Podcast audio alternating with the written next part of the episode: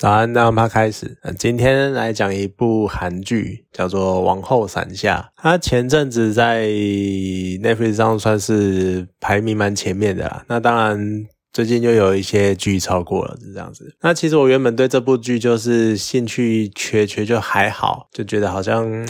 不是很有兴趣的样子，但是后来呢，就听到一些节目啊，或者一些人的心得啊，然后在分享说这部剧啊，他在讲父母对子女的一些教育啊，或是一些养育的观点啊，或者方式之类的。然后呢，我后来才知道这部剧的女主角，她是之前有一部韩剧叫做《信号》。它里面的那个女警叫金惠秀，那那个时候我蛮喜欢《信号》这部剧的，然后对女主角印象也很深刻，所以就哎想说好像可以看一下。那另外一方面就是蛮久没有看韩国的古装剧了，就是讲说那我就来看一下好了。其实我还蛮喜欢韩国的古装剧的，因为不知道为什么感觉就是蛮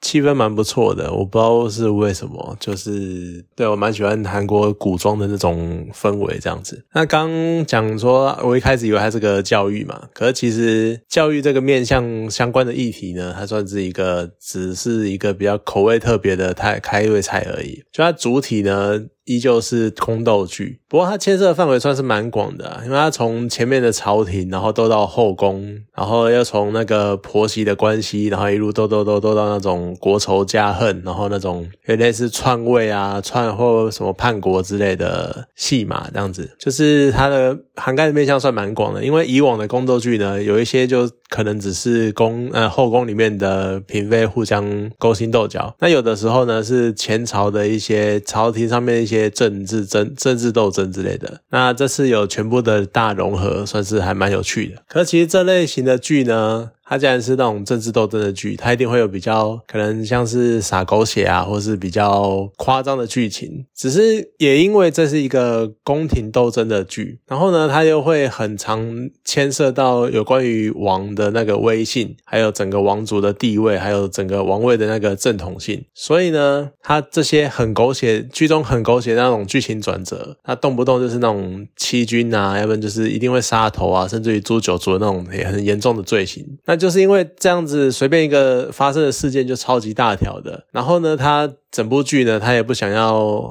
好像随随便便就发便当，随随便便就杀人之类的。所以常常被攻击的那个王后方，他们的外挂就好像有点开的太大，就几乎每一次受到攻击或者受到那个，比如说踏入陷阱，或者是要被人家用诡计表的时候呢。他们都哎，都刚刚好可以逢逢凶化吉，就刚好有什么人帮助他，或者是帮他度过什么难关之类的。要不然呢，就是王后呢，她都会找到哎，预判到对手的招数，然后就。适时的做出反应，或者是呃，我预判你的预判那种感觉，就我觉得有点把王后她的能力做的太神了，就她太强了，她什么东西都可以很顺利的解决这样子。尤其是前段要帮王世子挑一个什么伴读书童，然后每个嫔妃啊就纷纷找方式啊，就帮自己的小孩就是补习，然后想要让他们当上王世子的伴读书童这样子。那王后呢，她就随口说了一句：“你看其他人都在作弊，都在偷吃布，那我。”当然也不能落后啊！可是碍于我是王后的身份，我要秉公处理这件事情，我要站在一个中立的地位，所以我又不能明目张胆的找人来帮，然后就只好自己来了。然后呢，他就把他的小孩全部叫过来补习，而且在短短的几天之内呢，就把全部的四书五经全部看过一遍，然后还整理出一个很同整的笔记啊，外加猜题就。猜那个王王他会出题的方向，然后甚至于还帮他们找详解，那叫他们仔仔细细的看一遍。就这边就已经超扯了，因为你要想那个是古代，就古时候女性的地位是相对比较弱势的，那甚至于就是很多时候是女性她们完全不会接受教育。那你看她们完全不会接受教育，可是王后却这么的强。再加上呢，她剧中有讲，就是王后她是平民出身的，你看一般可能连贵族。家的女生都不一定能够受教育的，那更何况是一个平民家的小女孩，就是受基于受基教育的机会非常的少，但是她却这么能够流畅的把这些书看完。那再加上这么多书啊，就算是一般的那个读书人，你都不一定能够这么快的读完。他又不是像我们现在这个样子，什么考前临时抱佛脚之类的，那个程度是不太一样的。而且能够这么快读完这些经典，然后他还能够精准的精准猜题，就他一定是速读高手或是超级天才之类的。那另外一个很经典的能力的展现呢，就是当王世子他生了一个很怪的病，然后御医就是有点束手无策，不知道怎么解决，不知道怎么治疗的时候，那王后又是说说一下，这是我的孩子，我要一定要知道他出了什么状况，他生了什么病，然后他就开始在一边照顾王世子的过程呢，一边在病床旁边呢开始那边看医书，然后还可以跟。看一看呢，还可以御医御医有来有往的在讨论要怎么治疗啊，那病情是如何。然后最后呢，他后来还可以分辨出两份药方一些关键的差异，然后从中找出一找出一些蛛丝马迹，这样子。我觉得这王后真的太神了，就。太逆天，那能力太强了，所以就觉得这个剧啊，往后她开挂开的有点真的太夸张了。可是呢，你除了这一点之外，你去想，就去看王后这个演员，就是金惠秀，她演出真的是非常的精湛。就她面对那种孩子，她有一个孩子有特殊的癖好，然后就是很温柔的帮他想办法解决，然后帮他想办法隐藏，然后甚至于日后呢，还想办法帮他就是找个方式掩盖起来这样子。然后他要追查，就是稍微爆点雷，就是剧情前段的时候，王世子过世了，然后想要追查王世子到底怎么死的，然后那种很坚决、很坚定的信心，然后甚至于是锲而不舍，他追了整部剧这样子。然后再来，当然他身为王后，是后宫之主，所以那种威严的气氛、威严那种气势，就一定是超强。然后还有一部很经典的就是当王世子过世的时候呢，他的那种痛心的棘手那种感觉，就他。那场哭戏真的很经典，你就看他从门口就开始跪，然后开始一路哭喊着跑过去，然后就是那种真的是哭到完全没有声音，那种哀痛大于心死那种感觉，就你完全可以感受到。父母在失去小孩那种撕心裂肺、那种伤痛的感觉。然后另外一方面呢，他跟大妃娘娘，大妃娘娘是一位演员叫金海淑，他们两个的对手戏也是非常的精彩。那金海淑呢，她有一个绰号叫做“国民妈妈”，就她从之前其实就已经常常扮演在韩剧中扮演母亲的角色，而且有的时候是那种很慈祥和蔼的妈妈，那有时候也是那种很心狠手辣或者是那种恶婆婆型的妈妈。那像她在这一部里面，就是算比较算是恶婆婆型的。然后一边呢，你就看他们两个对手戏啊，就皇后那一边呢，她一开始对大妃娘娘有点畏惧，有点忌惮，然后还可是还要硬撑起那种嗯王后的那个气势，然后去面对她的婆婆大妃娘娘的那个媳妇。可是呢，王后一开始是这个样子。但他后来呢，是可以平起平坐，然后确立自己是那种后宫之主，所以就是整个气势能够跟王大妃不相上下，甚至于稍微压过她的那种王后的真正王后的风范这样子。然后另外一方面呢，大妃她从一开始就几乎都是那种朝鲜的地下君王的样子，就她当初扶植现在的王坐上王位，然后身居宫中，然后掌握了一一堆人脉，然后朝中的大臣都要。听他几句话，就是听他的安排，这样子，就是他俨然就是真的在。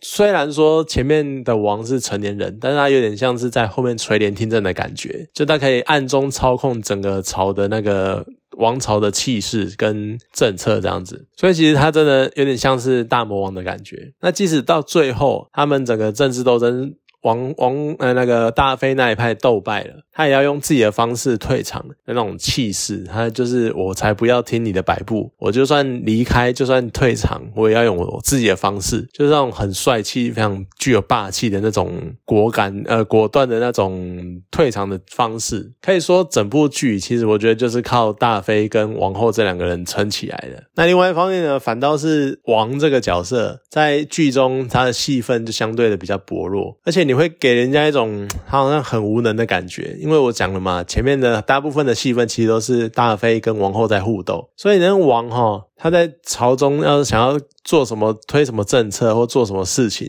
感觉就是一直被朝中大臣牵制，而且其他当年即位的方式可能没有那么的光彩，所以他就是觉得好像有一个把柄握在人家手中的感觉，就做事就处处的好像受到限制那种感觉。那后宫呢发生的事情，因为那是后宫嘛，他平常负责的守备范围是前庭，那再加上有很多很多因素，所以王后呢跟大妃也会隐瞒后后宫发生的事情，所以王呢什么都不知道，你就觉得他好像。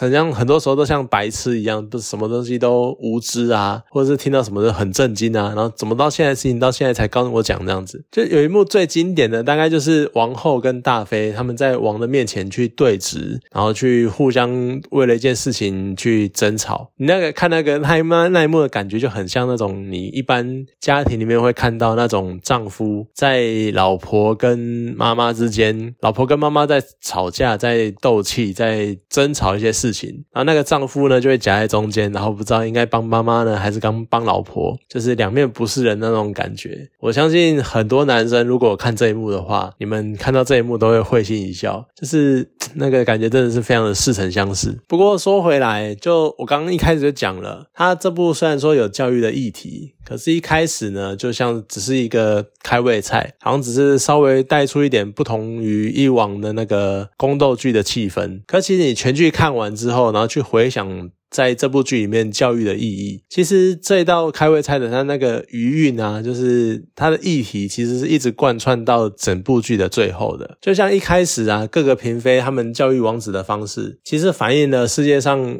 有很多不同类型的父母跟子女。有的父母呢会宠溺小孩，就非常的宠；那有的呢就是放任子女，想他们想干嘛就干嘛。那有的呢是孩子非常的天资聪颖，所以呢导致父母就信心爆棚，觉得自己儿子什么。都做得到，他就觉得说自己儿子最强最厉害这样子。那当然也有那一种，就是反而把父呃把反而把孩子的表现，然后看成是父母自己的有点类似 KPI 啊，或是成就之类的。所以呢，就会很要求的，很要求儿和儿子想要做什么东西，然后很要求孩子要做什么，要达到什么成就，或者是要干嘛之类的。就反而给儿子的压力太大，然后导致儿子就可能不正常，或者是很受挫、很受伤这样子，然后。忽略了儿子本身本身的感受，但看像剧中这个样子，他其实把很多很多种。教育的方式就一次摊开来看，那对于观众来说呢，你其实很明确的就可以看到跟体会，就是哪种教育方式对孩子的发展可能会比较好。可是说实在的啦，你在看剧哦，看剧是一回事，你亲身真的要面对你的孩子，或者是对面对你的父母的时候，又是另外一回事了。就是虽然说我们当然常常都会在社会上都在讲说啊，教养孩子啊，要什么呃适性发展呐，然后要什么因材施教啊，要呃要看他们。喜欢什么啊之类的？可其实我觉得各家父母每个父母他们在亲身面对教育方式的时候，他们还是会倾向使用自己相信或者是自己觉得方便的那一套方式。就或许这也是很微妙的事情呢。就是很多人都可以，譬如说很多人都不喜欢高压教教育啊，甚至于从小就是被高压教育教起来的。然后可能有的人会发誓说什么，我以后绝对不要用高压教育对待我的孩子。但是当自己真正去面对到要带小孩或者是要跟小孩在面对教育的问题的时候，他们还是选择这一套。那有的时候是，呃，可能他们就是懒；有时候就是这一套习惯了，这套可能就是好用或者是简单。那有的时候呢，就是一般人。他们面觉得说我是特别的，或者是面对自己的小孩时候，认为自己的小孩可能是特别的。像他们可能这个东西比较强，他们就会很尽可能的去 push 这些东西，这样子，然后开始塞一堆东西，或者是开始恐慌，就是其他人已经在起跑线上奔跑了，可能但是你的孩子可能还没踏上起跑线之类的，就是开始会有这种紧张的感觉。那所以说。这些家长可能就会开始觉得说这样不行，我相信我的小孩可以，我相信我的小孩做得到，那我也相信呢，我的教育方式不会像那个样子一样。但是其实他们很可能不知不觉中，其实已经落入了那一个窠臼，但是他们没有发现。然后呢，他们就会觉得说自己的教养方式一定有他们的独到之处，可是其实实际上做的事情其实是一样，是差不多的。那甚至于你看，像回到剧里。剧情来讲了，到了最后啊，就是王后她开圣母光环，嘿，就是感觉好像有什么圣光，然后到处感化敌人这样子，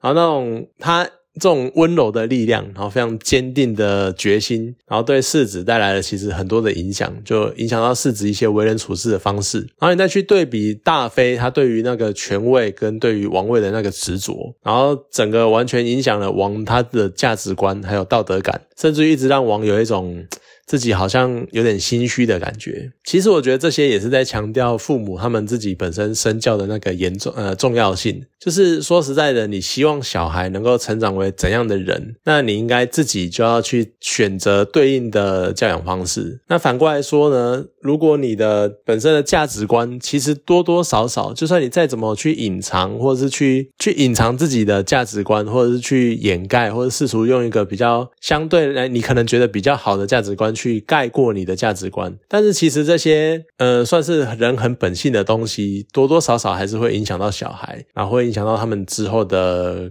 处事的态度、跟观感还有道德感，所以其实我觉得真的很难说啦。就是你可能还是只能尽可能的教小孩，或者是带领小孩。但是你可能没有办法，我觉得终究你是没有办法随意的操控小孩往你想要的方式去走的，因为毕竟每个人都不太一样。对，主要应该还是这个样子，就是你要注意你自己的教育的方式，还有你自己自身所作所为。如果你不希望你的孩子去做什么的话，那你至少你要做到你自己不要去做那些事情。我觉得这是非常基本的。观念呢？就我觉得看完这部剧啊，就觉得嗯，很久没有看宫斗剧了。那它包括的那个面相，就像我刚刚讲的，非常的广泛，就是斗争的范围非常的大。我觉得所以。整体的剧情算是蛮丰富的。那虽然说王后的光环就是主角光环有点开太强了，哎，再加上她的那个眉毛就非常的抢戏。我上一次看到眉毛这么抢戏的，应该是那个艾米丽·克拉克，也就是《权力游戏》的龙后。就他们两个眉毛都是非常的灵动，非常的灵活，这样子，就常常脸部表情会非常的丰富，然后导致你有时候会多多少少有点出戏。可是整体的那个肢体语言还是非常的精湛，非常的。有气势，所以整体而言，我觉得算是一部蛮有趣、蛮不错的剧啦。那当然，每个人都可以从中可能或多或少的去体悟到一些事情，我觉得也算是蛮有趣、蛮不错的。好啦，那今天这部剧呢，我就讲到这边，好，谢谢大家。